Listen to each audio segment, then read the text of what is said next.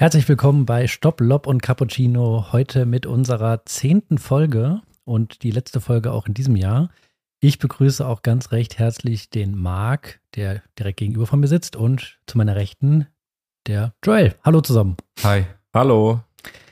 Wie habt ihr die Weihnachtsfeiertage überstanden?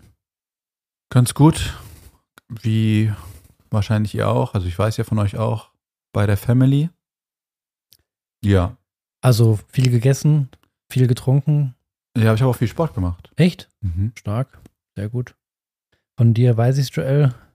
Ähm, Ja, ich habe von dem Weihnachtskick, haben wir letztes Mal schon angesprochen, am 24. machen wir immer einen Weihnachtskick. Da habe ich mich ein bisschen in der Wade verletzt, deswegen bin ich auch morgen für den Silvesterkick so ein bisschen angeschlagen. Vielleicht muss ich ins Tor mal gucken. Oh Gott, Gott. Ausrede. Torwart ist die schlimmste Position. Wo war Nico denn überhaupt Ja, beim Weihnachtskick? darüber. Ähm, ja, mich hat es leider erwischt mit Erkältung. Deswegen konnte ich nicht mitspielen. Ich glaube, man hat es auch gemerkt wahrscheinlich an Weihnachten, dass so mit einer der tragenden Säulen gefehlt hat. Das Niveau war auf jeden Fall deswegen deutlich schwächer als sonst. Ja, das habe ich mir schon fast gedacht. Naja, Aber ja. Marc, du hast zwischen den Jahren ein Turnier gespielt. Erzähl Ja. mal. Ja, ich wollte gerade sagen, doch, irgendwas hast du doch gemacht. Ja. Ich bin das erste Mal auf der Seniors Tour eingestiegen. Was ist genau ich nenne es aus Spaß so. Es Okay. war so ein ähm, S3-Turnier. Also vielleicht für alle, die äh, das nicht wissen, ähm, diese Turniere sind ähm, eingeteilt in Kategorien. Äh, ich glaube, bei den Senioren, das war ein 30er-Turnier, Mhm. ähm, ist es dann so, dass ähm, die höchste Kategorie wahrscheinlich S1 ist und es geht hoch, ich glaube, bis S6, 7 Also wie bei euch. oder S5 wie oder bei S7. A7 bis S7. Genau, und dann ist S3 schon äh, recht hoch. Ja. Also höher als S4 Ja. und weniger als S2. Ja, und wie hast du jetzt gespielt? Ähm, es war auf Teppich, das Turnier. Die Halle hätte euch richtig gefallen. Wäre genau euer Ding gewesen. Ähm, ich habe die erste Runde gewonnen gegen einen Ranking stärkeren, was gut für mich war, aber ich habe nicht gut gespielt. Aber ist okay. Gewonnen ist gewonnen. Und zweite Runde habe ich dann gegen den späteren Turniersieger auf den Sack bekommen. Eins und zwei. Das ist dann immer so, ich habe das Gefühl gehabt, ich spiele ganz nett mit, aber eigentlich habe ich nichts zu melden gehabt. Okay. Da hast du uns ja im, im Live-Ticker eigentlich auf dem Laufenden gehalten in unserer Tennisgruppe. Und da frage ich mich immer wieder, wie Komm. du das machst. Ich würde, das ist für mich ein Rätsel, weil Stimmt, Marc ja, ja. ist immer, wenn er Turnier spielt, in den Pausen an seinem Handy und schreibt WhatsApp. Was ist das denn? Er schreibt einfach WhatsApp, Live-Ticker 2-1. null- Sinnlos. 2-5, sinnlos. Ja, ich muss sagen, beim Turnier ist mir wirklich, ich gebe da wirklich einen Shit. Der Marker wäre bestimmt in der Jugend wäre das so ein Kind gewesen, das hätte so in der, in, in der, beim Seitenwechsel so in der Pause so Mathe-Hausaufgaben gemacht oder so. Weißt du, so Matheheft ausgepackt und so Hausaufgaben gerechnet.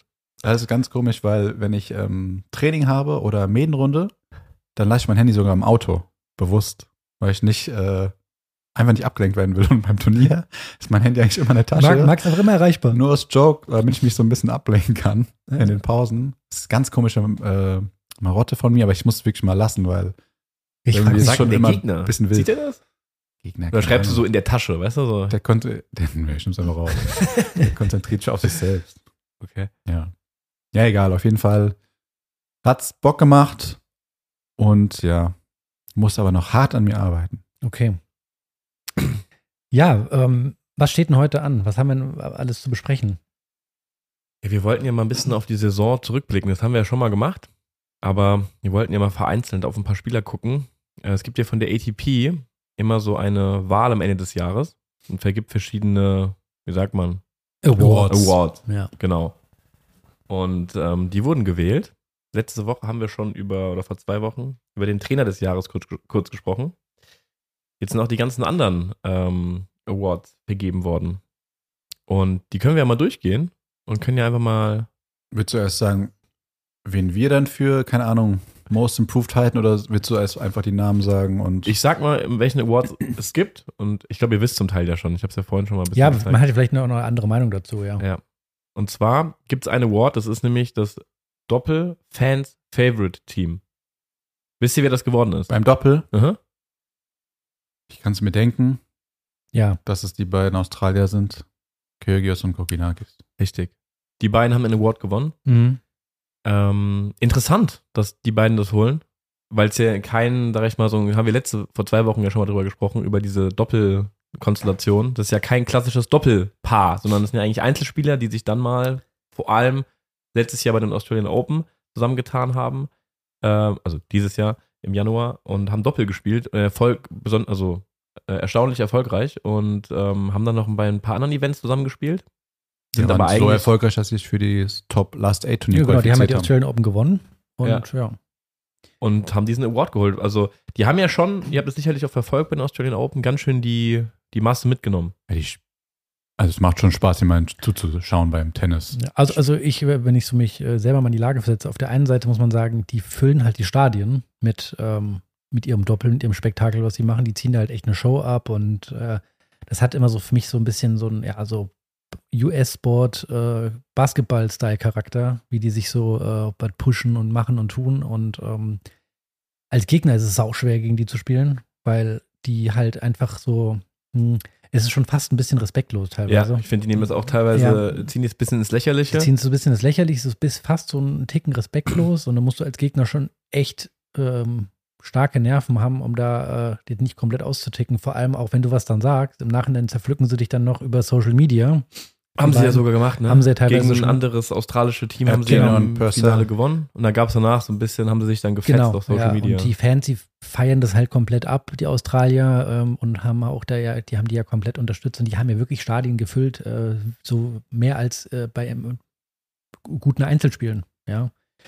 Ich sag mal so, äh, auf der einen Seite finde ich es gut, dass die ähm, in das Tennis mal so ein bisschen eine Show reinbringen und auch so ein bisschen begeistern, muss ehrlich sagen, die Doppel waren auch äh, wirklich teilweise dann unterhaltsam, aber es ist für mich immer auch die beiden, gerade der Kyrgios, es ist immer manchmal so eine Spur einfach drüber. ja, ist ja auch ein Tick zu viel. Das stimmt, stimme ich euch zu. Sind wir uns auch alle einiges. Ich meine, über Kyrgios braucht man dann nicht weiter zu reden. Aber rein sportlich ist es schon, müsst ihr auch wahrscheinlich sagen, als Tennisspieler, macht schon Bock, dem zuzugucken. Auf jeden Fall. Der ist ja Ausnahmetalent halt. von Talent gesegnet und äh, wenn wir die auch beiden zusammen doppelt spielen, das macht auch Spaß zu gucken. Ja, also die sieht man einfach, dass die halt wirklich viel drauf haben und äh, ja, also äh, muss ich ehrlich auch sagen, wenn man jetzt weiß, ähm, da spielen jetzt Kokinakis und Kyrgios zusammen äh, bei irgendwelchen Events im Doppel, dass die, egal wo, nicht nur in Australien, die Plätze waren voll. Die wussten, da passiert jetzt eine geile Show, das wird ein gutes Doppel, die werden, Leute werden unterhalten. Und das glaube ich, dass es bei anderen Doppelpaarungen nicht der Fall ist. Das passiert dann eher nur, dass unterhalten wird, wenn es wirklich ein gutes Spiel ist. Aber ist es dann für die anderen Doppelpaarungen ein Schlag ins Gesicht? Oder glaubst du, die freuen sich, dass jetzt so ein Doppelpaar da auftaucht und da so ein bisschen mehr den Hype auf den, auf, aufs Doppel legt? Oh, ich glaube schon, wenn man halt mal gegen die spielt und du weißt, das Stadion ist voll und ähm, du spielst jetzt mal endlich mal in einem vollen Stadion, weil teilweise ist es ja schon irgendwie fast schon, ja, ich sag mal, ein Trauerspiel. Wir haben es ja bei den French Open erlebt, dass äh, links ein Einzel gespielt wird und rechts das Doppel und es wird überhaupt keine Beachtung geschenkt. Also gerade vielleicht auch, ähm, äh, wenn das so am ersten zwei Runden ist, interessiert es ja keinen. Aber es ist schon auch schwierig, dann gegen die zu spielen, weil die polarisieren halt total. Ne? Also die ziehen halt die Masse auf sich und ähm, ja, also kann auch, äh, kann das schon hart an die, an die Nerven gehen. Also ich glaube auch jedes Doppelteam, was auf die beiden trifft, hat richtig Angst. Auf Ja. jeden Fall. Auf jeden Fall, weil die spielen aber furchtlos, denen ist scheißegal. Ja. Also verdient den Award geholt? Ja oder nein? Auf jeden Fall. Für mich auf jeden Fall. Stimmt zu. Okay. Im Einzel, wer hat den Fans Favorite Award im Einzel gewonnen? Wisst ihr das? Fan-Favorite. Easy. Immer. Es gibt nur zwei Leute, die es gewinnen, seit Jahren. Ja, okay, du meinst Federer und Nadal. Genau. Aber ich hätte jetzt gedacht, zum Beispiel, dass jetzt wahrscheinlich vielleicht auch ein Alcaraz das gewinnt. Ja, aber ich nach wie vor Nadal, Nadal hat's gewonnen. genau. Ja, go. Ja. Der ist einfach, das ist, ich meine, das ist ja auch so eine Legacy, die auch Ja, okay, der der hat Federer. Australian und French Open nochmal gewonnen dieses Jahr. Ja. Ich glaube, es ist wirklich scheißegal. Aber ist es nicht gewinnt. der Award, der sogar von den Fans gewählt Ja, wird? ja, Ja, der genau. beliebt, ja. ja, und da gewinnen die beiden ja immer. Also entweder Nadal oder Federer. Äh, Keine Überraschung. keine Überraschung, weil auch weil, egal, das ist ja das Verrückte, gerade bei, äh, ja, vor allem bei Nadal und Federer ist, egal, ob die jetzt äh, der Nadal beispielsweise in Australien auf dem Center Court spielt gegen den Australier, die Fans, also du hast immer das Gefühl, die Fans sind trotzdem auch noch eine ganz, ganz große Menge für Nadal. Ja. Mhm. Bei Federer war das ja auch immer so der Fall. Diese, die sind einfach so beliebt. Und sogar die, die Franzosen haben das ja mal, die, die bemängeln das ja immer. Also ich muss sagen, die, das französische Publikum ist für mich das unfairste überhaupt. Auf jeden Und Fall. sogar die sagen, wenn äh, ein, Franzose gegen Nadal oder Federer spielt, an den French Open, dann würden die Franzosen viel zu wenig Lärm machen und sonstiges. Die halten sich total zurück, wenn die beiden Superstars da gespielt haben. Ja, und das Erstaunliche bei Nadal finde ich, und auch bei Federer, die tun nichts dafür, dass die gemocht werden. Ja. Also die kommen einfach gut an, die ähm, erzwingen das nicht so. Das hat mal der Onkel Toni über den Federer dann auch gesagt, als er seine Karriere beendet hat, ähm, dass der Federer nie das Publikum aufgefordert hat, für ihn zu applaudieren. Und da habe ich mal drüber nachgedacht und es stimmt. Viele Spieler, die heizen das Publikum so ein, weißt du, heben mir so ihre Hände und sagen, auf, pusht mich mal. Das haben die noch nie gemacht, die beiden. Ähm, das passiert ganz natürlich. Mhm. Ja, die haben ja so, ein, so eine Aura. Also ich, ich erinnere mich da selbst noch dran, als wir mal ähm, bei den French Open zugeguckt haben, das, ich weiß gar nicht mehr, welchem Jahr das war, das müsste 2015 gewesen sein, da waren wir mal da und da hat Nadal gespielt gegen Leonardo Meyer in Argentinien Mhm. und da war ich auf dem Center Court und äh, ja, da ist der Meyer erst eingelaufen, äh, verhaltenes Klatschen, ich meine, ist klar, ist jetzt auch kein Superstar und da kommt Nadal rein und da ist einfach eine Aura, die da reinkommt, allein schon, wenn du reinläufst und da steht auf der Tafel oben, damals war das glaube ich 75 Siege und eine Niederlage bei den French Open, ja, der merkst einfach, da ist eine ganz andere Aura, ja. Deswegen ist es, glaube ich, sehr viel wert, dass du diesen, also dieser Award sagt dir darüber, sagt dir einiges darüber aus, dass du, egal wo du hinkommst, die Fans sind immer für dich. Und ich glaube, das hilft natürlich schon, wenn du so großen Stadien immer spielst. Ja. Dann hast du schon mal gute Voraussetzungen in dem Match. Und du weißt, wenn es eng wird, sind die für dich. Glaube ich schon auch. sehr, glaub ich. Glaube ich auch, ja. Okay, gehen wir weiter. Newcomer of the Year. Wer ist das geworden? Newcomer of the Year. Ja. Also wer noch gar nicht auf der Fläche war. So vorher. Also, wer wurde denn halt jetzt am Ende der Saison zum Newcomer of the Year gewählt? Also, wer hat. Ja, das ja, wer so, ich glaube, wenn man es vielleicht übersetzt, wer hat so in der, in der Rangliste Den Durchbruch so den, den geschafft. Durchbruch geschafft als junger Spieler? ja, okay. Äh, Gib mal einen? Tipp ab. Ohne? Ohne, ja. Ohne ist es geworden, ja. Direkt mal die Frage. Zu Recht? Ja oder nein? 100% für mich. Ja, also gerade der Herbst, also die, die letzten Gegen Ende der Saison dann. drei, vier Monate waren schon bärenstark. Und er hat ja auch bei den French Open auch schon gut gespielt. Dann hat er so ein kleines Loch gehabt. War das Halbfinale gegen ähm, Kaspar Ruth, Wo? French Open? Boah, das weiß ich nicht, ob das Viertel- oder Halbfinale war. Ich glaube, es war Halbfinale. Boah. Ah, vielleicht auch Aber er ist super weit gekommen. Danach ist er so ein bisschen in ein kleines Loch gefallen, hat auch nicht viel gewonnen. Äh, Wimbledon nicht so weit gekommen, hat er nicht viel gewonnen. Und dann jetzt so den. Äh, Aber kam München vor den French Open? klar, Sandplatz. Ja, French Sandplatz. Open sind die Okay. mit, also das ist eigentlich das letzte Sandplatzturnier. Dann gibt es ja diese kurze Pause. Und dann kommt ja nochmal hinterher kommen ja noch ein paar Sandplatz. noch mal so ein paar kleine Sandplatzturniere. Aber so das ist, Kitzbühel und sowas. München ist ja immer- immer Mitte eines der ersten. Ah, okay. Weil das Ende hat er ja April. gewonnen gegen Zverev. Ja, ja.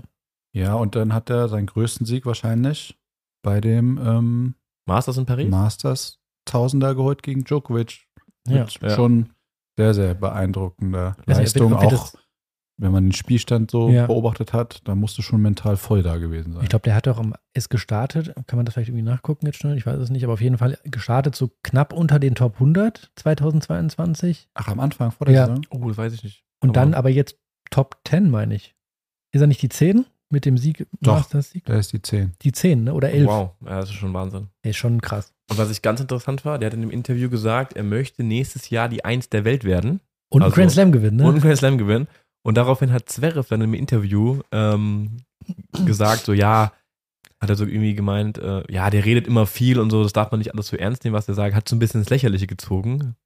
Da dachte ich mir so, äh, also irgendwie, nee, Ja, aber wenn er im Halbfinale war, Tausender gewonnen hat, Turniersieg, dann muss doch das Ziel sein. Ja, ich finde es Ja, ja gut, dass er Nummer das eins sagt. auch Ja, ich verstehe nicht, warum anderer Spieler das dann schlecht reden will und der Zverev sagt, ja, nee, der redet immer viel Ja, und der spinnt ein finde das- bisschen so nach dem Motto. Ich finde das auch. Also, das ist mal äh, eine gute Aussage, weil der sagt halt so, ich bin jetzt Top 10, der nächste Schritt ist halt Grand Slam gewinnen.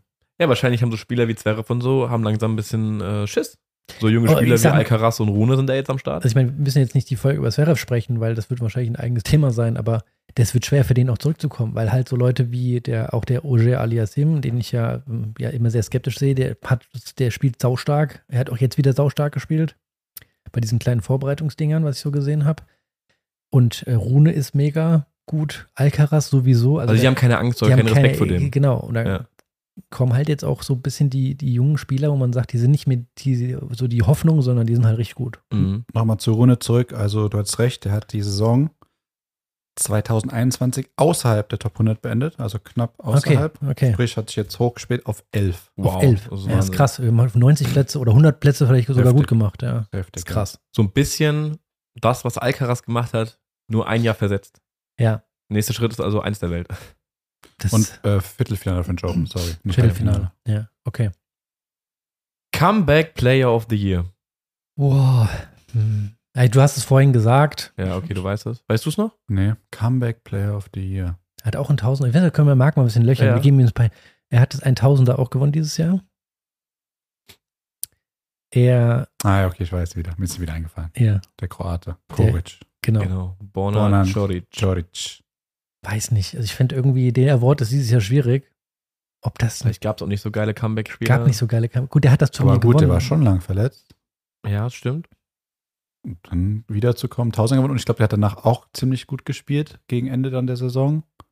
Ja, aber mir fällt jetzt auch kein besseres Comeback ein irgendwie. Von daher. Also es äh, gab schon in den letzten Saisons so geilere Comebacks. So irgendwie, wo man gesagt hat, boah, unglaublich. Ja, Das ist jetzt so eins, wurde halt gewählt, weil es auch jetzt nicht gute Alternativen gab. Aber was haltet ihr so von Choric? Maximalen Spieler für Top 15 bis Top 20. Dazwischen. Halt So- so super 15 und 20. so maschinell, wie so ein Roboter, Ja, ne? Vorhand, Rückhand, Ja. alles gut, aber jetzt auch nicht irgendwie einen krassen Spielwitz oder sonstiges, kein mega Aufschlag, keine mega Vorhand, aber alles saug solide. Ja. Ich habe auch im Kopf, dass äh, Horrorgegner für mich, aber Bewegt sich unfassbar gut. ja. wirklich unfassbar gut. Fehlt dann vorn ein bisschen, oder? Rückhand ist stark. ja, der fehlt so der Killerschlag, finde ich. Genau. Dass der einfach mal so den, sag ich mal, aus dem Nichts mal einen druckvollen Ball spielen kann. Spielt alles solide, aber der muss immer kämpfen. Kein Top Ten Typ. Der, der muss bei jedem Match muss der immer so richtig ans Limit. Der kann keinen Ja. wegmachen, so wie es vielleicht jetzt mal Djokovic. äh, ja oder so ein Medvedev kann, wo du weißt, der geht auf den Platz, macht sich 3 an. und 2 und tschüss. Mhm. Und das kann der nicht. Für mich. Mhm. Stimmt. Okay, Coach of the Year hatten wir letzte Folge schon mal ganz kurz. Juan Carlos Ferrero, da einfach vielleicht ganz kurz nur verdient. Ja oder nein? Ja, auf jeden Fall. Ja, doch, auf jeden Fall. Ja. Grand Slam-Titel mit seinem Schützling geholt, den er seit Jahren betreut. Ja, es gibt keine zweite Wahl wahrscheinlich, ne? Ja, bin Kommst ich auch nicht absolut drum dafür. Aber interessant, weil du hast gesagt, wer wurde denn Platz 2? Bei Coach of the Year? Platz 2 weiß ich nicht, vielleicht war Ich weiß, Platz wer 3. Platz 3 ist. Oder Platz 3? Wer war das? Kyrgios. Ja, finde ich irgendwie geil. Finde ich geil, weil er sich selbst trainiert, das ist super. finde ich Hammer. Okay, ähm, vorletzter Award. Most Improved Player of the Year. Ja, also ich weiß, dass es ähm, Alcaraz ist, Ja. aber ich hätte jetzt noch als Vorschlag Oji Aliassim genommen. Boah, sehr gut, ja. Und der fällt nicht ganz so hoch ein wie die, aber der ist ein Tick hinten dran, finde ich, äh, Musetti. Auch gut. Ja, stimmt, aber man darf natürlich nicht vergessen, ich glaube, wir vergessen es gerade auch so ein bisschen. Die ist halt in dem Jahr die jüngste Eins aller Zeiten geworden und hat einen Grand Slam gewonnen. Das Ja. ist halt, muss er sehr werden. Ich weiß, Das dass es die Diskussion. offensichtliche Wahl ist. Trotzdem fallen mir diese zwei Spieler noch ein, weil ich der Meinung bin, die haben sich im Vergleich zum Ja. Jahr davor stark verbessert. Ja. Was auch was krass ist, wenn man sich überlegt, Alcaraz ist 19, Venezia Jahr 20. Das ist für den diese Kategorie Newcomer of the Year gar nicht in Frage kommt. Ja. Ne? ist völlig verrückt. Stimmt. Aber er hat sie davor gewonnen, das Ja, Jahr. deswegen, also das ist völlig krass. Aber ja, ich muss ehrlich sagen, findet ihr, er hat sich so krass improved? Alcaraz? Ja. Also ich meine, Ja. Ja. im Vergleich auch ja. zuletzt, also hat er ja klar, ich meine, aber also ich muss ehrlich sagen, ich finde schon, was du gesagt hast, jetzt auch so ein äh, für mich Aliasim, finde, der hat mega den Sprung gemacht. Ja, aber ich glaube, er hat für mich den härtesten Schritt gemacht. Also, das, was der Rune gemacht hat, sich von Position 100 auf 10 der Welt zu spielen, ist total krass. Aber dann von 10 auf 1 meinst du? Genau. Sich dann gegen diese, also spielst du ja dann, musst du halt in den Turnieren weit kommen und mal ein super Ergebnis machen und so, ja. Okay, dann schaffst du diesen Sprung, aber wenn du dann von 10 auf 1 kommen willst, bedeutet, du musst einen Grand Slam gewinnen wahrscheinlich und du musst halt diese ganzen Top 10 Spieler halt regelmäßig schlagen. Und dann nicht nur gut mitspielen, sondern gewinnen. Und ich glaube, das ist das, was den meisten Spielern, Mhm. dieser Schritt ist, glaube ich, der härteste. Und das hat Ja, er ja geschafft. ja. Also er hat so viele Top 10 Wins gemacht diese Saison. Ja. Das musst du erstmal packen. Ja. Diesen aber Glauben hätte- auch zu haben, auf den Platz zu gehen, Also- zu wissen, ich mach den weg. Hätte mir jetzt jemand vorher nicht gesagt, dass es äh, Alcaraz ist, hätte ich wahrscheinlich nicht, die Kategorie hätte jemand anderen vergeben. Aber ich finde es Ja. gefährlich, dass man dann das schon so als normal ansieht, dass Alcaraz halt so die Eins der Welt ist und ja. Ja, das ist halt das ist völlig krank. Mit, mit 19 Jahren, das ist völlig absurd. Ja, Aber er hat eine schwere Saison vor, ähm, glaube ich auch. vor sich, so glaube ich. Gejagte. Aber da kommen wir vielleicht gleich drauf zu sprechen. ja. Gehen wir erstmal zum letzten Award und zwar der Sportsmanship Award. Also das ist einfach so der ähm, So Fair Play-mäßig. Fair Play-mäßig sowas, Mhm. ja. Finde ich ein ziemlich langweiliger Award. ehrlicherweise. Aber wer hat den gewonnen? Ich hätte jetzt sogar gesagt Dimitrov. Oh, wäre auch eine gute Wahl, ja. Der ist, also generell, weil er immer sehr Ja. fair ist. Ja. Und mal ist mir dieses Spiel eingefallen, wo sein Gegner, Der Kotzloff, Kozlov, Kozlov, genau. Krämpfe irgendwie er. Krämpfe kriegt, er dann rübergeht, okay, das machen die meisten, ja.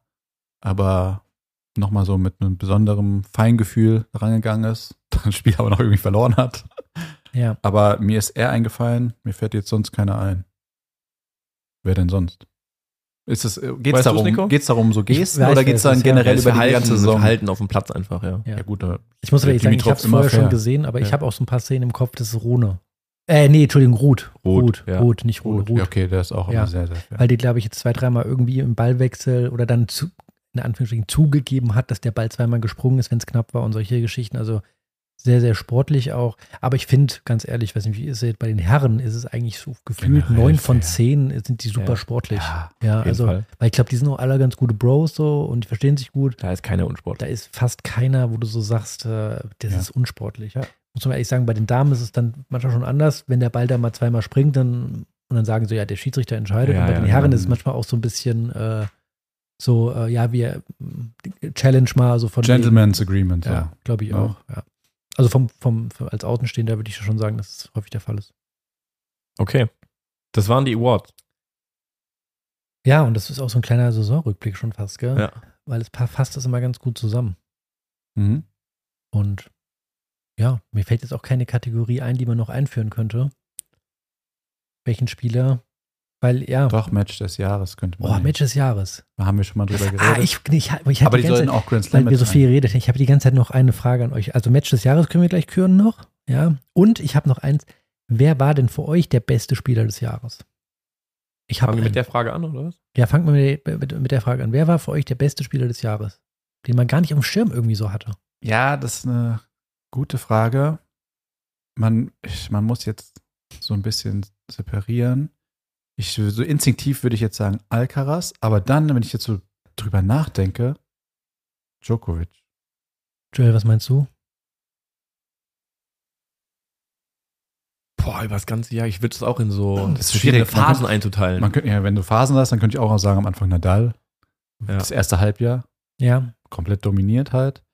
Aber die Art und Weise, wie dann auch Djokovic zurückkommt, mit wenig Matchpraxis, mit dem ganzen Tovo Babo, das er da ausgelöst hat, geimpft, nicht geimpft und so weiter, ja, man, kommt dann wieder, gewinnt Wimbledon. Also schon, Also ich habe auch vorhin drüber nachgedacht und habe mir gedacht, also eigentlich ist es schon wirklich absurd. Der hat so wenig spielen können und der hat das gespielt, was er Ja. noch spielen konnte und das, was er gespielt hat, hat er alles gewonnen. mhm. Der ist einfach schon eine absolute Maschine, der Typ. Absolut. Und gewinnt am Ende auch noch die ATP Finals. Äh, und das, was er spielen konnte, nimmt er mit und gewinnt es halt auch. Und hat dann teilweise wochenlange Pause zwischendurch, weil er ja, aus äh, Corona-Gründen nicht einreisen durfte oder sonstiges. Also schon einfach ein krasser Typ. Mhm. Ja, stimme ich euch absolut zu. Krass. Und der ist ein, gut, klar, hat es auch nicht verdient dann vielleicht über die ganze Saison hinweg, aber das ist so ein Spieler, den hat man irgendwie dieses Jahr vergessen. aber über die ganze Saison muss man, glaube ich, Alcaraz sagen. Ja, äh, verdient die Nummer eins irgendwo so, die Rangliste lügt nicht. Ja, und deswegen äh, auf jeden Fall. Und Nadal, Nadal auch, äh, der äh, im, im ersten Halbjahr einfach krass gut.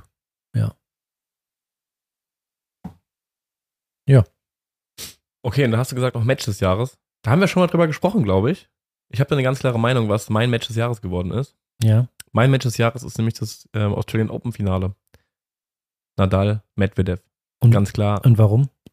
weil das ist einfach ein, das Comeback, was er da hingelegt hat, der Nadal, das war sensationell. Weil er eigentlich schon tot war, meinst du? Ja, hat ja keiner mehr dran geglaubt und wie der das noch rumreißt, war für mich Wahnsinn.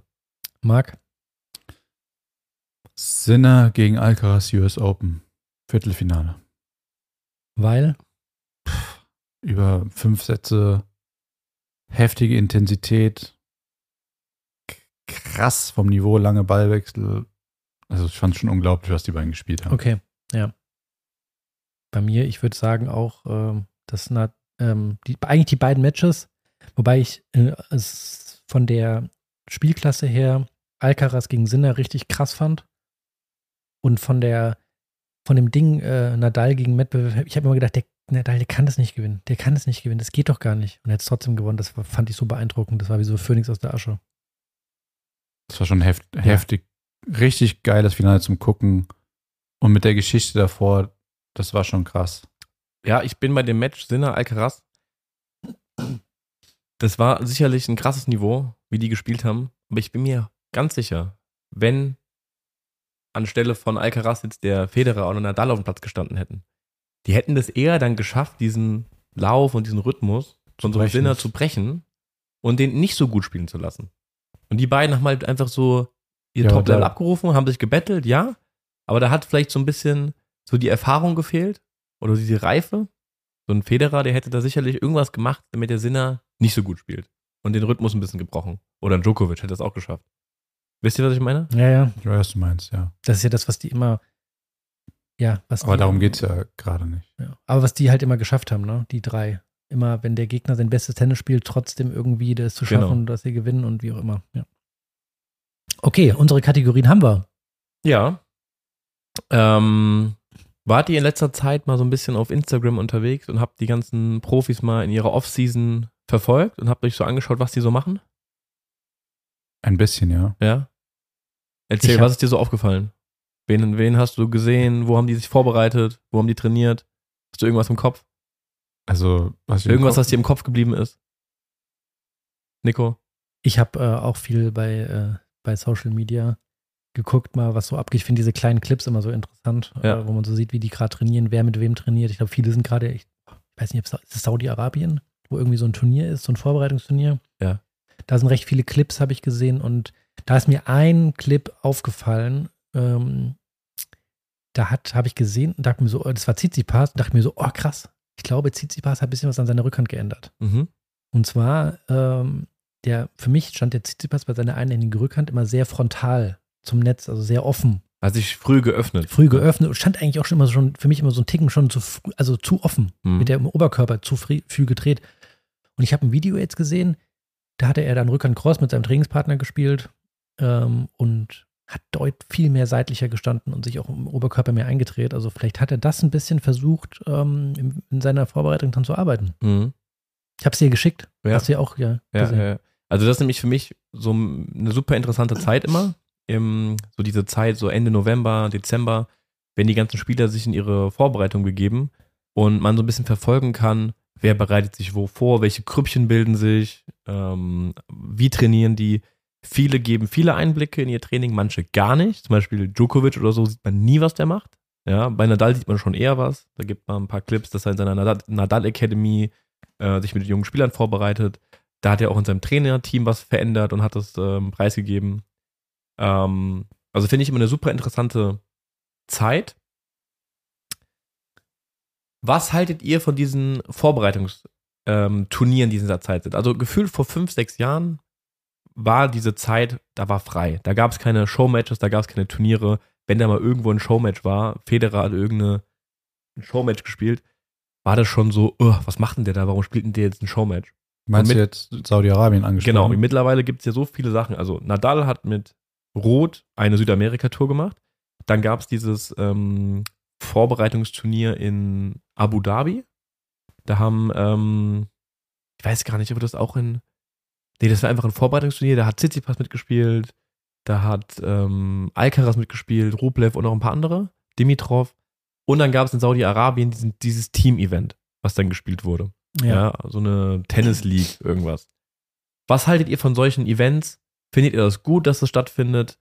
Oder findet ihr, das ist eigentlich die Zeit, wo Spieler sich vielleicht mal wirklich richtig vorbereiten sollten und mal an ihren Dingen arbeiten sollten? Also ich habe eine ganz klare Meinung, aber ich will erstmal eure hören. Also ich glaube, da geht es halt in erster Linie um Geld. Ja. Also die werden sicher in Saudi-Arabien ziemlich viel Antrittsgeld dafür bekommen, dass die da hinkommen. Um Sponsoring, um Marketing, um wahrscheinlich auch den Tennissport in Saudi-Arabien größer zu machen. Ähm, Wobei ich da direkt einhaken muss, ich habe da Videoaufnahmen gesehen. Die Stadien waren fast leer. richtig, Also ich glaube, da kannst du auch nichts voranbringen, wo nichts da ist, wird halt schwierig. richtig. Ja. Es war halt ein Versuch, wahrscheinlich. Ich glaube, der erste Punkt mit der finanzielle Reiz ist auf jeden Fall auch vorhanden. Aber erzähl weiter, sorry, ich will dich nicht unterbrechen. Ähm, persönlich mich interessieren zum Beispiel diese Turniere gar nicht. Ich habe davon noch gar nicht viel mitbekommen. Ich habe nur dieses, ich glaube, es war Saudi-Arabien. Ich weiß nicht, wer diesen bescheuerten Untergrund gewählt hat und den gelb gemacht hat, weil man hat den Ball nie gesehen. Wirklich nie. Mhm. Ähm, ich halte davon nicht viel.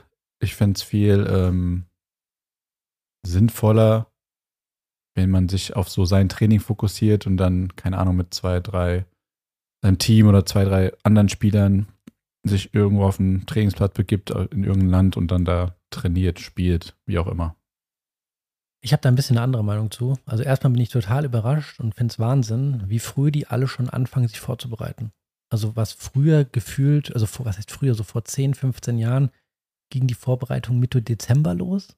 Und jetzt geht die schon eigentlich direkt nach den letzten Turnieren im November, Mitte, Ende November schon los. Also der Team bereitet sich seit Mitte November vor. Ja, beispielsweise. Okay, bei ihm ist vielleicht auch nochmal so, der hat auch keine Saison in den Knochen. Ja, aber auch, also die anderen auch, also sie bereiten sich, also wenn du im Dezember anfängst, bist du schon spät dran, habe ich das Gefühl. Die bereiten sich alle schon super früh vor und ich glaube, dass solche Turniere, jetzt beispielsweise wie in Saudi-Arabien oder solche Team-Events, natürlich spielt da Geld eine Rolle. Wenn du da halt auf einen Schlag kriegen die halt, keine Ahnung, 500.000 oder eine Million, sagen die sich so, okay, mache ich mit, ist eine geile äh, Infrastruktur, ich kann da gut Tennis spielen. Und ich glaube, dass die da ja auch nicht nur diesen, dieses Turnier spielen, sondern die benutzen das auch zur Vorbereitung. Das heißt, die trainieren da mehrmals am Tag und bauen dann das Match dann noch ein. Und beispielsweise im Fall von dem Zverev, der ja auch da teilgenommen hat, ist es auch gar nicht schlecht, mal vorher ein paar Matches zu haben, der so lange gefehlt hat, auf wirklich ähm, so Turnier, in Anführungsstrichen, ja, Showmatch oder Turnierbasis, äh, wo du mh, hm, halt mal wirklich ja mit, mit Ballkindern spielst und mit richtig, mit Zählen, äh, mit allem drum dran, äh, mit vernünftiger Zählweise, sag ich mal. Das kann schon viel helfen und ich glaube, dass die sich da einfach mit ihren Krüppchen da treffen, die trainieren super viel untereinander und deswegen ähm, ist es für, für die, ich kann mir nicht vorstellen, dass die das nur machen des Geldes wegen, sondern die haben da auch einen ganz klaren Plan dahinter. Meine ja, ich. bin ich mir sicher, die Spieler werden sich das schon perfekt für sich nutzen und sich da super vorbereiten, in die perfekten Bedingungen, die sind zusammen, die trainieren zusammen. Ja. Ähm, für mich ist es aber so, für mich wird das ganze Tennis dann so verheizt. Ja, das ist mal die Phase, in der es ruhiger ist und jeder freut sich nur auf die Australian Open und ähm, die Spieler bereiten sich vor und da ist man ein bisschen ruhiger und die versuchen da jetzt super viele Events nochmal einzustreuen und Showmatches und alles. Ich habe mir das noch nicht mal angeguckt, weil ich fand es so langweilig. Ja, ja, ich, ich wollte gerade auch sagen, ich, auch ich finde diese Team-Events da, die da auch waren, ich finde die sau langweilig. Ich kann das nicht ernst nehmen. Aber was ich sagen muss, was ich gut finde, ist dieser United Cup. Den finde ich gut. Aber, Aber das ist jetzt auch kurz vor Australian Open. Ja, und der ist ja eigentlich, der war ja früher der ja Hope, die Vorbereitung. Genau, das war früher dieser Hopeman Cup ja. und der hat ja schon eine Bedeutung auch. Ja. ja. Also das ist ja nicht so, der wird ja wirklich ernst genommen. Das, und das ist ja wie so ein, die erste Teil der Vorbereitung auf die äh, Australian Open. Das ist auch voll, Stadien sind voll. Genau. Australier eh, gutes Publikum. Aber diese anderen Turniere, ich glaube, äh, das ist ein bezahltes Training. Die kriegen da das Training bezahlt, Flüge, Essen, Unterkunft, geiles Hotel, tolle Trainingspartner, spielen da ein bisschen Showmatch, können da super trainieren. Besser geht's eigentlich gar nicht. Mhm. Kommen gute Leute zusammen. Aber ja, ich sehe es genauso wie du, Joel. Das ist einfach too much. Es wird aus allem dann nochmal versucht, nochmal extra Event, nochmal extra Event, zu viel. Weil du Adlerauge eben CCBs Rückhand angesprochen hast. Ja. Ich habe nochmal ein persönliches Anliegen. Oh Gott.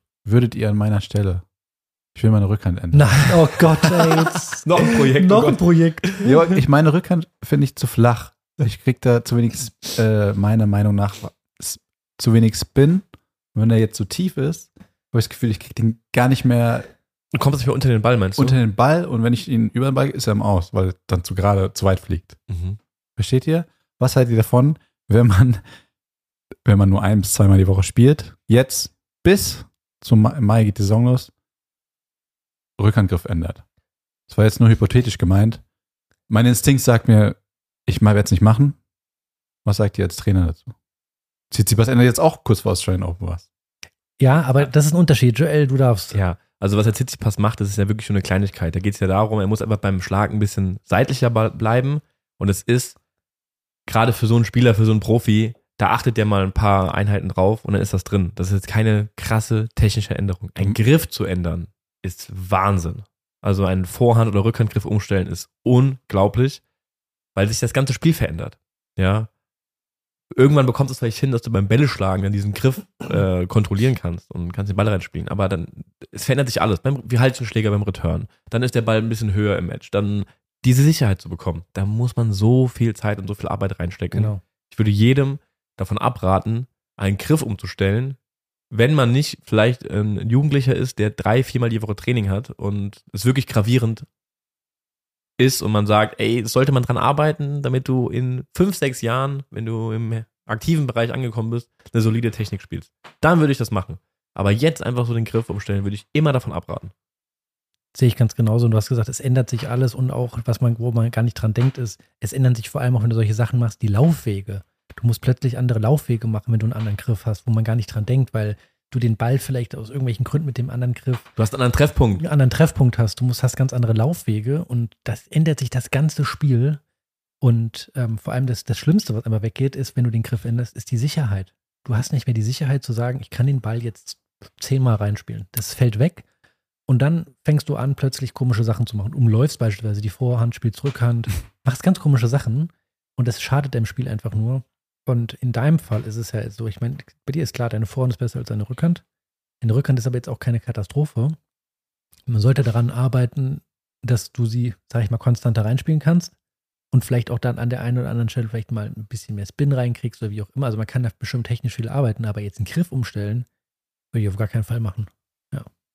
Ich hatte früher mal eine Situation, ich habe keinen guten Slice gespielt als 15-, 16-Jähriger und habe mein Trainer mir immer gesagt, brauchst du nicht, weil du spielst eine super Rückhand. Ich habe immer, gesagt, wenn ich einen guten Slice spiele, dann erweitert das einfach mein Spiel. Mein Repertoire wird erweitert und ich habe mehr Möglichkeiten. Und habe ich einfach dann gesagt, okay, mir scheißegal, wenn wir das im Training nicht so üben, bringe ich mir selbst bei. Habe beim Training geben super viele Übungen gemacht, dass ich aus einer Ecke mit einem Slice verteilt habe und so. Und so habe ich einen soliden Slice gelernt. Und ist genauso, wie ich es mir vorgestellt habe.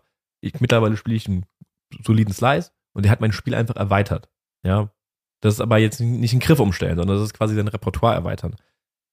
Der Del Potro hat mir was super Interessantes gesagt. Und zwar hat er eine, hat er ja ein paar Handgelenks-OPs mal gehabt und konnte seine Rückhand nicht mehr so gut spielen wie am Anfang seiner Karriere. Ja. Hat dann eine super solide Rückhand gehabt, aber es war keine Waffe mehr. Hat super viel Slice auch gespielt, dann zum Ende seiner Karriere hin. Vielleicht erinnert ihr euch? Ja, ja. Hat ihr ja. fast nur noch Rückhand-Slice gespielt?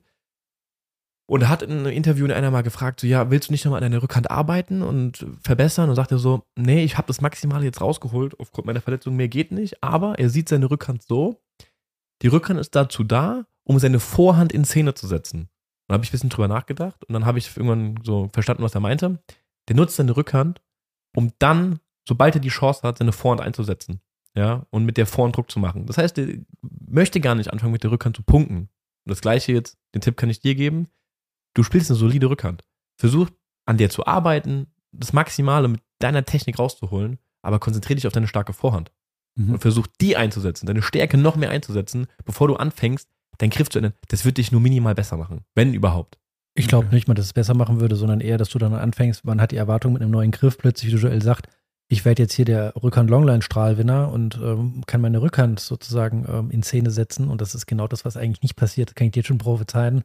Du wirst mit deiner Rückhand niemals den, das, Punkten. Punkten. Das ist deine Vorhand, das ist deine Beinarbeit, das Ja. ist deine Spielübersicht, aber nicht deine Rückhand. Genau. Ja. Schau, bei mir, ist bei mir ja ähnlich. Ja. Also ich bin froh, wenn ich sie, sag ich mal, solide reinspiele und hab da, kann kontrolliert damit spielen, aber es ist auch kein Schlag, mit dem ich meine Punkte gewinne, auf gar keinen Fall.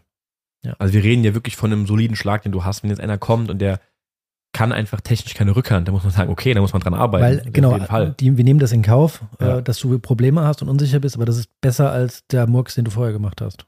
Ganz interessant, weil ich habe ja in irgendeiner Folge schon mal erzählt, dass unsere Schwester ja wieder Tennis spielt. Und die lebt auf ihrem Level davon, dass sie halt super laufstark ist, super fit ist und den Ball ganz solide reinspielen kann und damit die Gegner wirklich zur Weißglut bringt. Ähm, und ihr Trainer hat jetzt ihr vorgeschlagen, hey, sollten wir nicht mal den Griff bei deiner Vorhand ändern? Wobei ich sagen muss, sie hat eigentlich einen ganz soliden Griff, ganz solide Technik. Da kann man natürlich immer was verbessern und nochmal äh, an den Feinheiten arbeiten. Und hat sie mich gefragt, ob sie das machen soll. Die hat einmal die Woche Training für zwei Stunden. Gruppentraining. Da habe ich gesagt, mach's bitte auf gar keinen Fall. Lass dir nicht einen neuen Griff irgendwie ähm, aufschwätzen, sondern bleib bei dem, was du hast und versuch einfach das erstmal zu verbessern, bevor du anfängst, jetzt deinen Griff wild umzustellen. Bitte mach's nicht. Zum Glück macht sie es auch nicht, weil ich sage, das endet meistens in einer Katastrophe. Ja. Weil dann kommst du vielleicht mal eine Woche nicht, weil die Kinder krank sind, also in ihrem Fall jetzt, dann spielst du zwei Wochen nicht, dann kommst du wieder, hast einen neuen Griff plötzlich, bist mega unsicher und dann schwuppdiwupp ist die Saison da und du stehst im Match und denkst dir so, oh Gott, ich habe gar kein Selbstvertrauen mehr. Ich hatte mal so einen Fall als äh, Trainer, da hatte ich einen Schüler gehabt. Ich glaube, du weißt, wen ich meine. Der hat einen ganz extremen Vorhandgriff gehabt. Also ganz extrem halt, der hat den Griff halt sehr extrem gehalten und ähm, damit kann man halt einen guten Spin erzeugen mit dem Griff, aber du hast dann total Probleme, halt, sag ich mal, Druck zu machen oder wenn die Bälle sehr flach sind, da hast du einfach äh, durch die Stellung äh, des Schlägergriffs hast du ein Problem damit. Das wird sehr schwierig. Und ich habe gedacht, ich muss unbedingt mit dem Griff umstellen. Das war einer, der hat zwei, dreimal die Woche gespielt, hatte Einzeltraining. Und das war im Nachhinein, muss ich sagen, ich würde nicht sagen, es war ein Fehler, aber es hat ihm nicht gut getan. Der hat dadurch schlechter gespielt. Der hat dadurch schlechter gespielt und das war meine Erfahrung, die ich gemacht habe, dass ich gesagt habe, so, okay, ich hatte so die Idee im Kopf, er muss mit dem Griff jetzt so und so spielen. Habe das versucht umzustellen. Der Griff war wirklich zu extrem. Ja. Also es war jetzt nicht so, dass ich das gemacht habe, einfach so aus Just for Fun. Aber der hat bis er sozusagen in sein Alter kam, dass er da irgendwie mit der Schule fertig war, die Vorhand war immer Wackelkandidat. Ja. Und er hatte eigentlich vorher mit seinem extremen Griff, die Vorhand hat, war kein Problem. Und das hat ihn auch so ein bisschen verunsichert. Und im Nachhinein würde ich sagen, ich habe daraus gelernt, sau vorsichtig sein mit sowas. Bei Griff umstellen wirklich ganz, ganz, ganz vorsichtig, weil du kannst da so ein bisschen, du greifst das so ein bisschen, sag ich mal so, in die DNA des Spielers ein mhm. und versuchst da irgendwas zu ändern. Ganz schwierig. Das am besten als Trainer vielleicht von vornherein äh, darauf achten, dass der, der Schüler, ähm, sag ich mal, mit, mit neutralen Griffen anfängt und sich das dann so in, individuell so entwickelt, wie er gerne spielen möchte und muss immer so einen Blick drauf haben. Also nicht hingehen und direkt sagen, wir spielen jetzt hier, sag ich mal, wie früher mit einem Mittelgriff oder so. Ja, das wäre völliger Wahnsinn. Ähm, aber neutrale Griffe zeigen und dann entwickelt sich das so drumherum äh, individuell, aber ähm, dahin zu gehen und zu sagen, oh, wir ändern den Griff jetzt so, du spielst jetzt den Nadal-Griff oder sowas, das kann, das kann so in die Hose gehen. Ja, bin ich voll deiner Meinung. Also Griff ändern ist einfach so ein, boah, ein Riesenthema. Also Marc, ich würde es nicht machen an deiner Stelle. Nee, ich mach's auch nicht. Bleib mich überzeugt, die war sehr überzeugend. Bleib lieber dabei bei deinem, bei deinem Aufschlag. Schuster, bleib bei deinem Leistung. Aber weißt du, wenn Marc jetzt wieder keine Rückhand mehr einspielt, dann guckt uns immer an, ich hab's euch doch gesagt. Ihr wollt mir meine Rückhand nicht nein, ich sag dir was. Arbeit ich bin manchmal ganz, äh, sogar ganz äh, zufrieden mit meiner Rückhand. Zum Beispiel jetzt bei dem Turnier, was ich gespielt habe, vor ein paar Tagen. War alles schön und gut, ja. Gestern habe ich gespielt. Gegen einen Mannschaftskollege von mir. Keine Rückhand reingespielt. Weißt du, Keine Rückhand reingespielt. Weißt du, wo du Problem hast bei deiner Rückhand? Wenn jemand schnell spielt, hast du kein Problem. Richtig. Genau. Weiß ich. Aber es ist auch einfach. Erstens, weil du keine Zeit hast, drüber nachzudenken, dich richtig hinzustellen, sondern du machst einfach. Du, du kriegst Druck und nimmst einfach nur den Druck mit vom Gegner. Ja, und du hast Probleme, wenn der Ball langsam kommt. Und wenn der Ball langsam kommt, stellst du dich hin, willst eine Rückhand spielen. Da denke ich mir so, genau. warum machst du das? Umlauf doch einfach, du Idiot, spiel Vorhand. Ich will aber lernen. Genau, das ist so eine Sache. ja. Gut, dass du es ansprichst. Das ist auch so etwas, was ich ganz oft beobachtet habe im Training. Jemand ist unzufrieden mit seiner Rückhand, jetzt nehmen wir das Beispiel, und dann möchte er sich im Training beim Punktenspiel immer dazu zwingen, Rückhand zu spielen. Kann ich teilweise verstehen, man möchte dann im Spiel an den Bällen arbeiten, aber es ist doch völlig unrealistisch, weil du übst dann im Training in Situationen eine Rückhand zu spielen, was du im Match ja niemals machen würdest. Üb doch einfach dein Spiel zu spielen, deine Stärken einzusetzen. Stell dich hin und spiel mal eine halbe Stunde Rückhand Cross und üb da die Rückhand, aber beim Punktespielen, arbeite doch an dem Spiel, versuch das doch besser zu machen, anstatt in, ich beobachte dich manchmal. Marc schüttelt den Kopf so Der Ball kommt in die Mitte und anstatt einen Schritt rumzumachen, vorn zu spielen, spielst du eine Rückhand. Ja. Und ärgerst dich dann, dass die nicht gut kommt. Auch wenn wir Punkte spielen, montags im Training, ich spiele bewusst, umlaufe ich viel weniger als sonst. Bewusst, weil ich auch spielen will. Es gibt sicherlich welche, die sagen, ja, mach das, ist gut, da kann man es üben. Ich sehe es anders. Ich sage, nee, beim Punktspielen, spiel dein Spiel, versuch das mal zu verbessern. Ich will ja mit meiner Rückhand gar keine Winner schlagen können. So. Ich, ich will die einfach nur reinspielen können. Ich weiß, aber du spielst Rückhand in Situationen, in denen du locker Vorhand spielen kannst. Wenn du einen wo, wo die Vorhand wirklich auch, äh, wo, wo, ich sage, Rückhand ist da die falsche Situation vielleicht. Genau, sogar. du ja. spielst eine Rückhand in der falschen Situation. Und dann ärgerst du dich, dass du dann nicht triffst und bist frustriert und spielst dich in den Keller. Ich weiß nicht, wie du das siehst, Nico. Was ist deine, deine Einstellung dazu? Ähm, ich persönlich selbst, ich sehe es aber ganz genau, also ich sehe es auf jeden Fall ganz genauso, dass ich so sage, es gibt äh, Situationen, Ballwechsel und wie auch immer, da sollte man oder beim Punktespielen jetzt nicht anfangen äh, zu sagen, äh, ich spiele jetzt äh, vermehrt Rückhand. Das, das endet einfach dadurch, dass du die Bälle falsch triffst, steht schlecht zum Ball und sonstiges und ähm, spielst dann plötzlich auch dann super kurz und kriegst eigentlich nur Winner reingehauen und das ist völlig sinnlos. Ich mache beim Punktespiel manchmal aber Ich weiß, auch, du machst das auch, ja. Genau, äh, ja, aber dass ich sage, ich ähm, ich würde es von mir behaupten, ich bin auf einem spielerischen Niveau, dass ich sage, okay, ich kann jetzt mal ähm, auch mal sagen, ich spiele jetzt mal, umlaufe jetzt mal weniger und spiele mehr Rückhand. Äh, und bei mir landet dann nicht jeder zweite Ball kurz hinterm Netz und ich kriege ihn Winner reingedrückt. Klar, ich spiele dadurch deutlich schlechter. Ich sage immer von mir selber, ich bin der schlechteste Spieler bei uns aus dem Verein, wenn es ohne Aufschlag ist. Weil ich halt irgendwie beim Punktespielen so ein bisschen experimentiere. Ähm, aber es ist manchmal auch, merke ich ja selber auch zu viel. Da denke ich dann, ich bin Stan Wawrinka und äh, merke dann, bin ich dann doch nicht. Ja. Recht Okay. schnell. Wenn ich dir einen Tipp geben darf, ich würde an deiner Stelle an deinem Slice arbeiten. An meinem Slice. Ja, Rückhand Das Slice. ist mir ganz neu jetzt. Rückhand Slice würde ich an deiner Stelle ähm, mehr spielen, Okay. weil das wird dein Repertoire ein bisschen erweitern, weil diese ganzen flachen Bälle, über die du dich beschwerst, dass du mit der Rückhand nicht so richtig hinkommst, da kannst du, wenn du einen guten Slice spielst, wunderbar einen Slice Ja. spielen. Kannst dich mit einem Slice retten. Der würde dich nochmal eine Stufe heben, wenn du einen guten Slice kannst. Genau, der muss auch nicht mal krass sein. Beispielsweise, du spielst ja meistens gegen Rechtshänder. Wenn du halt einen Ball kurz flach auf deine Rückhand bekommst, dann musst du eigentlich nur den Rückhand Longline Slice üben, weil dann kommt er beim Gegner auf die Rückhand. Das reicht erstmal. Hm. Das kannst du wunderbar üben. Im Ja. Kleinfeld schon Slice spielen. Im Großfeld beim Einschlagen, durch die Mitte, beim Crossspielen einfach mal Slice üben, Slice üben, Slice üben. Und es wird dich auf jeden Fall ähm, verbessern. Dein Spiel wird es einfach eine, was ich vorhin meinte, dein Repertoire erweitern. Ich weiß jetzt schon, der Marke, der ist so ein ehrgeiziger Typ. Der hat sich das jetzt schon wieder ein, ein Vorsatz fürs neue ich Jahr. wollte gerade sagen, Slice. ich habe jetzt schon Ja, der weiß ja, Ziel fürs, der ist schon, äh, der hat schon komplett, im, der ist schon komplett im, 2023. im, im Tunnel wieder. Wollte nur sein Handy auspacken, WhatsApp schreiben, weil er auf der Bank sitzt, gefühlt. Ja. Er ist komplett drin. Geil. Und das ist etwas, da würde ich dran arbeiten. Das ist, glaube ich, eine ganz gute Sache. Okay, danke Okay. für die Tipps. Ähm, bevor wir zur nächsten Kategorie gehen, nochmal eine letzte Frage zu den Vorbereitungen. Jetzt haben wir ja gesagt, okay, es sind super viele solche Showmatches und Events und ähm, ja, Turniere, die jetzt in die Vorbereitung reinfallen. Vermisst ihr das ein bisschen, dass die Spieler in dieser Zeit mal mehr an seinem Spiel, an ihrem Spiel arbeiten? Sowas wie jetzt Tsitsipas, dass man vielleicht mal eine technische Änderung sieht. Ich finde, man sieht das viel zu wenig, dass die Spieler die Zeit nutzen, um ihr Spiel weiterzuentwickeln. Vielleicht werden wir überrascht bei jetzt der Australien-Tour und sehen Spieler plötzlich, die was verändert haben. Bis jetzt habe ich es noch nicht gesehen.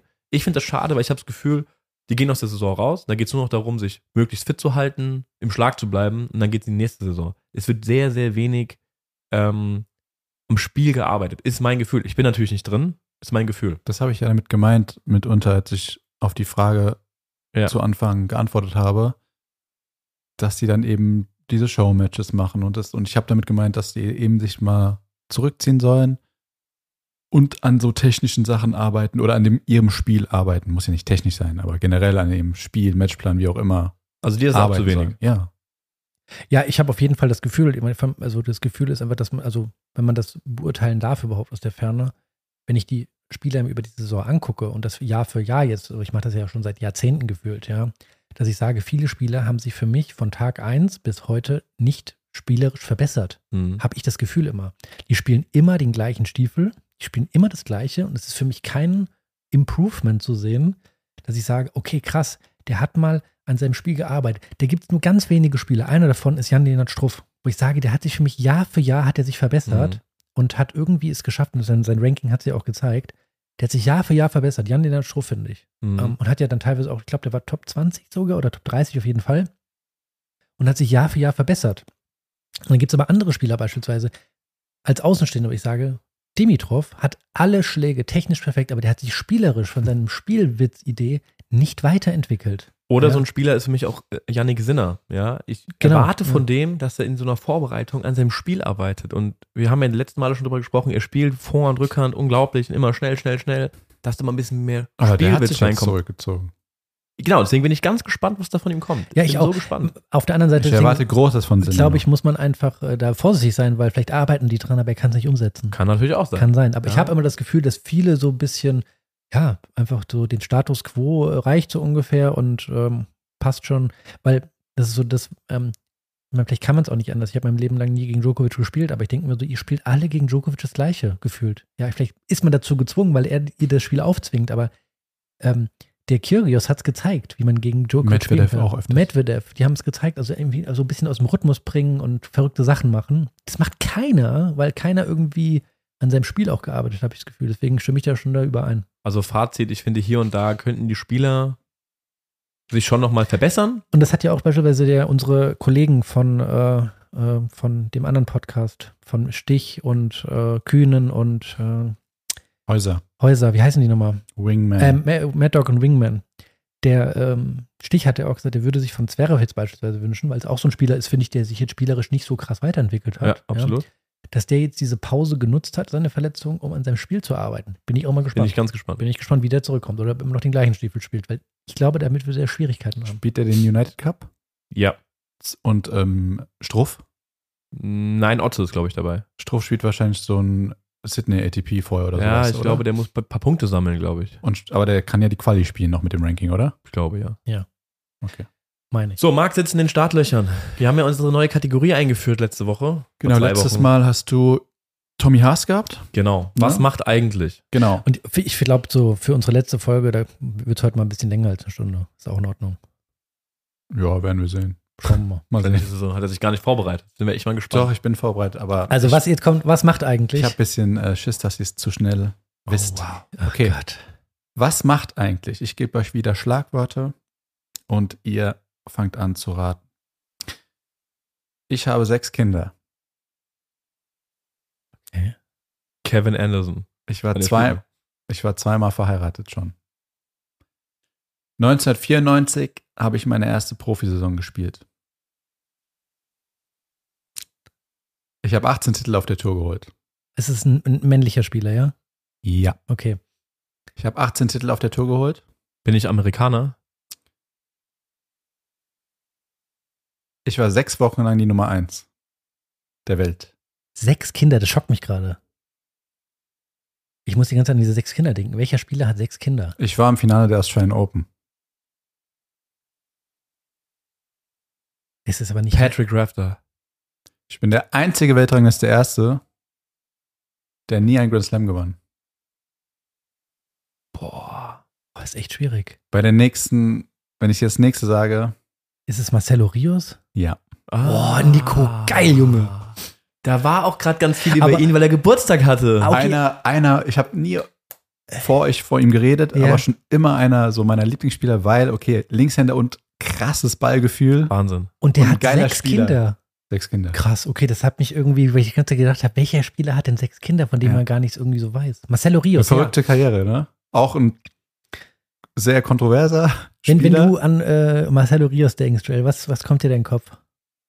Boah, was kommt mir in den Kopf? Jetzt kommen mir gerade seine ganzen Ballwechsel in den Kopf, weil ich habe so ein Highlight-Reel gesehen von ihm äh, mit seinen sechs besten Ballwechseln seiner Karriere. hatte letztens Geburtstag, ja. Er hatte Geburtstag, da war so ein Zusammenschnitt. Da denke ich an seine, Das war ein geil, also an seinen Touch. Flair schon. Ja. Wieso sollte ich an was Bestimmtes denken? Nee, weil ich habe so, wenn ich an Marcelo Rios denke, denke ich immer an so einen richtig geilen, kreativen Spieler mit Ja. richtig viel Touch, unfassbares Talent. Ich habe so. Ballwechsel im Kopf gegen Andrew Agassi, wo er den komplett mit Stopp und Volley-Stopp auseinander nimmt und so. Also Ja. ein geiler Spieler. Hat doch mal über Agassi gesagt, er wurde schon viermal des Dopings mit Doping erwischt und spielt immer noch. Ich glaube, der hat ein wildes Leben hinter sich. Mhm. Ja. Wisst ihr, was er heute macht? Nein? Das interessiert mich jetzt mal. Warte mal, ist der nicht im Tennisverband aktiv gewesen oder sowas? Der war bis Ende Oktober 2022 Trainer von Jun Cheng. Das ist ein Nachwuchsspieler aus China. Ich weiß nicht, ob ich den Namen richtig ausspreche. Ja. Der hat auch, hat mit Zeng geschrieben. Wie schreit der? T-S-E-N-G geschrieben. Nee, C-H-E-N-G. Okay, nee, dann kenne ich den nicht. Der hat mit dem auch zwei Challenger-Titel gewonnen. Und dann haben wir die ähm, Zusammenarbeit beendet. Okay. Und Marcelo Ruiz hat gesagt, er kennt die Gründe nicht. Er glaubt auch nicht, dass es an dem Spieler lag, sondern an dem Vater. Der Vater hat nämlich immer, wenn der Rios was gefragt hat, hat er immer gesagt, yes, yes, yes. Und damit konnte er halt nicht wirklich arbeiten. Und äh, der Trainer, also der Vater wollte auch nicht wirklich, dass der Jun Cheng so hart trainiert, wie Rios es möchte, sondern nur einmal am Tag. Das Okay. ist die Aussage von Rios. Ich kenne die andere Ja. Meinung nicht. Interessant. Er sagt, er wurde ohne Grund gekündigt und er hat es nur über seinen Agenten erfahren. Und es ist das Letzte, was man von Marcelo Rios gehört hat. Sonst nichts. Ich habe mal bei Instagram ein bisschen geguckt. Der hat auch jetzt seit neuestem auch ein Instagram-Profil, aber postet nicht viel. Ist, glaube ich, Ich- auch politisch ganz engagiert im eigenen Land. Ich Ist meine, er, ja? Ich meine, dass der auch irgendwie vor ein paar Jahren, ich glaube, es war Marcelo Rios, der so gesagt hat, er will nochmal auf die Tour zurückkehren, so ungefähr. Und er wäre so fit und wie auch immer. Der hat, der ist ja noch fit und er hat Der sieht noch, fit aus, aber Genau. viel Das zu viel Muskeln. ich meine, das- Spieler zurückkehren. das war, glaube ich, die Zeit, wo auch dann mal Thomas Muster so gemeint hat, Ach er muss so. auf die Tour zurückkehren. Und Okay. da gab es dann mal diese Aktion mit Thomas Muster, der Ja. dann gegen Dominik Thiem gespielt hat. das war dann so 2011, 12 war das. Der, genau, und ich meine, dass es auch mal Rios so gesagt hat, er könnte locker auf die Tour zurückkehren und wie auch immer. äh, Aber wenn ich an Tom, äh, Marcelo Rios denke, da äh, so eine Virtuose, vielleicht beschreibt das das Wort ganz gut. Guter Keine Spieler, Ahnung, was oder? bedeutet aber, ja.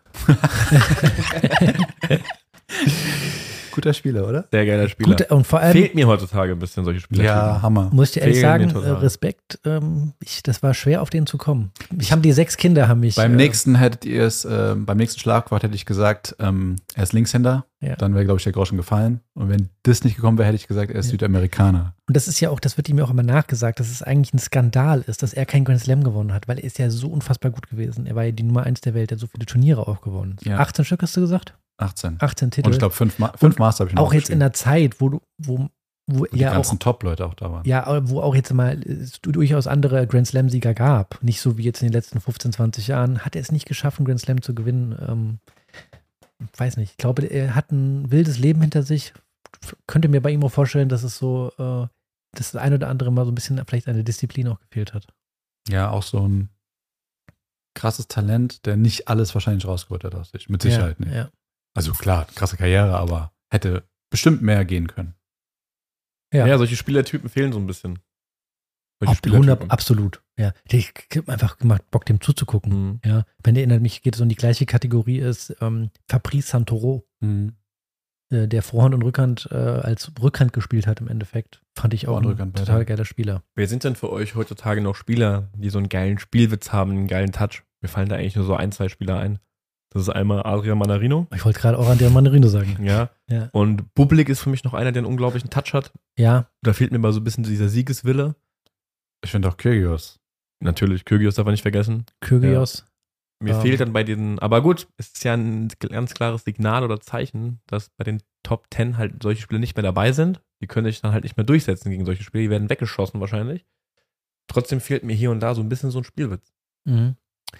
Fand jetzt da, damals beispielsweise auch jemand, der komplett anders gespielt hat, war äh, der Lodra, Michael Lodra oder Boah. Michel Lodra. Geil. Ja. Franzose. Franzose, Linkshänder, hat noch and Surf Volley Volley, einen geilen Slice gehabt und so. Einfach mal was anderes gemacht. Auch Klar, Misha Zverev. Misha Zverev auch noch, ähnlich. ähm, ja. Weißt du, jetzt äh, aufstrebender Schweizer, auch Linkshänder, der Stricker. auch viel. Hüßler. der viel Hüßler, Surfen-Volley spielt. ah. Hüßler. Hüßler, genau, ja, auch gut. Guter Aufschlag, geht auch vor. Ja, Aber das ist für mich so ein, so ein Brett. Ja, so, aber ich so finde es ein bisschen, bisschen erfrischend. Ich glaube, Strick hat mehr Talent als Hüßler, Ja. würde ich jetzt mal behaupten. Aber ich glaube, von den beiden kann man schon noch was sehen. Die Schweizer in sind wieder ganz Zukunft. gut aufgestellt mit Ja. den zwei, wenn, also die haben da zwei gute Leute auf jeden Fall. Wenn jetzt so mal die Oldschool Wawrinka, Federer schon weg. Ja, ähm, Komm, eine Prognose geben wir jetzt doch mal ab. Wer ist für euch euer ähm, Spieler, den ihr jetzt in den nächsten Wochen so ähm, seht und glaubt, der wird so ein richtiges Ausrufezeichen setzen? Ich habe einen. Warte, wollen wir das nicht äh, in zwei Wochen machen, kurz von Australian Open, wenn wir unseren ganzen Vorausblick auf die Australian Open blicken, wer wird Titelfavorit, wer ist Dark Horse, wer wird uns am meisten überraschen, wer kann für Überraschung sorgen. Ja, das können wir auch da machen. ja, aber ich glaube, jetzt da ist man schon so ein bisschen, man weiß, wie so die Form ist, weil da so ein paar Vorbereitungsturniere sind. Ich finde es gar nicht schlecht. Hast du einen? Ich habe einen Spieler. Und Für die ganze Saison oder meinst Nein, du nein, einfach jetzt so, der uns in den nächsten Wochen überraschen wird. in den nächsten Wochen? Ja. Okay. Weil jetzt hat man noch nicht so viel gesehen und vielleicht ein bisschen nach der Vorbereitung. Jetzt wird man jetzt in den nächsten Tagen ja alle wiedersehen. Ja, ich habe einen. Ja, dann spann uns nicht lange Okay. auf die Fighter, sag, hau raus. Stan Wawrinka. Auf gar keinen Auf Fall. gar keinen Fall. Doch. Okay, und was Nur weil du wir? das Match heute gesehen hast gegen Bublik, gell? Weil der hat sich jetzt lange, lange vorbereitet, der ist topfit und ich glaube, das ist seine die letzte Phase seiner Karriere und er wird nochmal was richtig Um Geiles was wollen wir wetten? Also ich wette, ich wette Um. Dönerteller. Dönerteller, wir essen seit Jahren kein Döner. Der Blick vom Max. Aber Also- kann man doch mal machen, Dönerteller essen. ja, schon. Einen guten Dönerteller. Einen guten Du Döner-Teller. musst schon nach Wiesbaden fahren. Mach ich doch, kein Problem. Okay, dann kannst du auch direkt fahren. Super. Ja, bin ich dabei. Ja, und sag du mal einen Spieler? Ja, also ich wette auf jeden Fall gegen, auf gar keinen Fall Stan Wawrinka. Ja. Auf gar keinen Fall. Es ist auf der Hand für mich, glaube ich, wer weiter nahtlos wieder an, äh, anknüpfen wird und wer ist Rune. Also Sag der ich. würde dich äh, auch jetzt wieder überraschen. Der Rune, ich habe, ich hab, nächsten ich hab, Wochen, von ja. dem habe ich auch ein paar Trainingsvideos gesehen. krasse Footwork. Der Typ arbeitet wie ein Stier. Das Scheiße. ist unnormal. Der will, ja. Der hat, der, der arbeitet, der ist noch ein junger Kerl, der zerreißt sich. Ich glaube, dass der, ja, der wird die Top Ten halten und für mich ein Spieler, der jetzt auch gerade in den Anfangswochen für, für, für Furore sorgen wird. Marc? Schwierig. Mir fällt nicht so direkt einer ein. Ich würde jetzt sagen, Irgendein, mit dem du genauer hinguckst jetzt. ja, ich gucke bei Hüssler und Stricker genau hin. Okay. Okay, interessant. Das war's für heute. Das Damit war's. beenden Auch, wir die erste Staffel. genau, das war's. für- Stimmt. das Folge waren 10, jetzt- sprich Ende der ersten Staffel. Ja, und ähm, das war's für dieses Jahr. Wir hören uns wieder nächstes Jahr. Freue mich drauf für unsere zweiten Staffel. Und ja, wünschen euch allen einen guten Rutsch und wir hören uns dann wieder 2023. Bis dann. Ciao.